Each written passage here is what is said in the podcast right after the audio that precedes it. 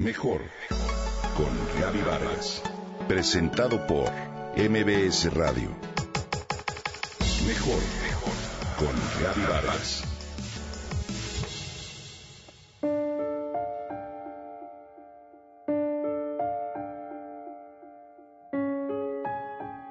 De acuerdo con datos proporcionados por la OMS, a finales de este año habrá 2.300 millones de personas adultas con sobrepeso y más de 700 millones de obesos.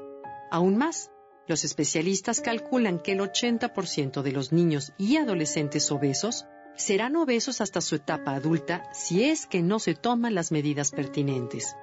Hoy, la obesidad infantil es ya un problema. ¿Qué significa obesidad? Es tener demasiada grasa corporal.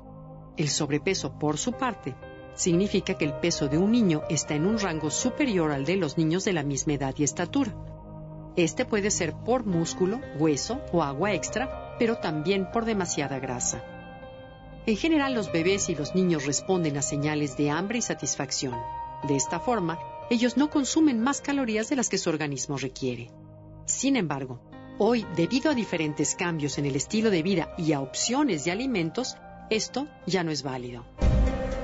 Sí, los niños están rodeados de muchas cosas que los invitan a comer en exceso y además los llevan a una vida sedentaria o poco activa. Las porciones de alimentos ricos en contenido de grasa y azúcar son más grandes.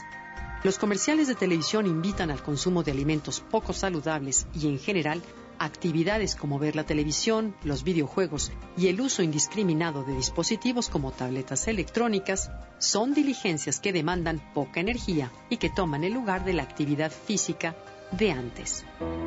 Los expertos en salud infantil sugieren que a los niños se les practiquen exámenes para la obesidad a partir de los 6 años de edad.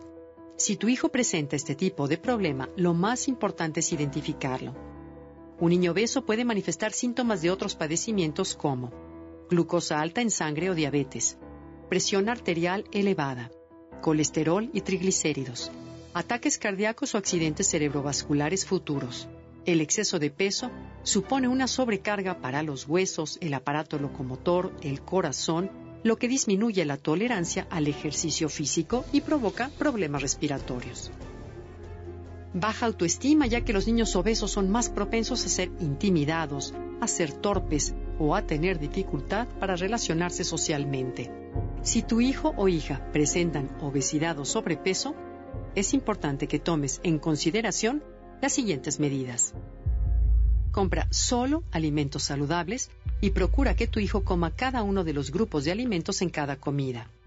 Pregunta a un especialista el tamaño de las porciones de acuerdo con la edad de tu hijo.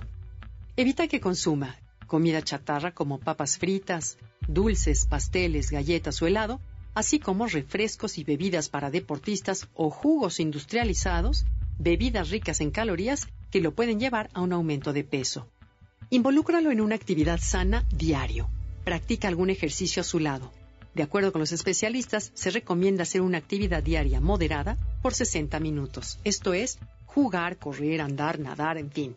Limita su horario frente a la televisión. No es prudente que vea más de dos horas al día. Sobre todo, habla con el médico y lleguen juntos a una estrategia integral para que tu hijo no tenga complicaciones futuras. La obesidad puede tener consecuencias negativas en su salud. Así que para vivir mejor es importante, como ya sabemos, alimentarse bien y hacer ejercicio como un hábito de vida.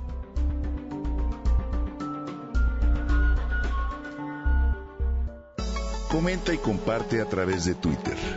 Gaby-Vargas. Mejor con Gaby Vargas. Presentado por MBS Radio.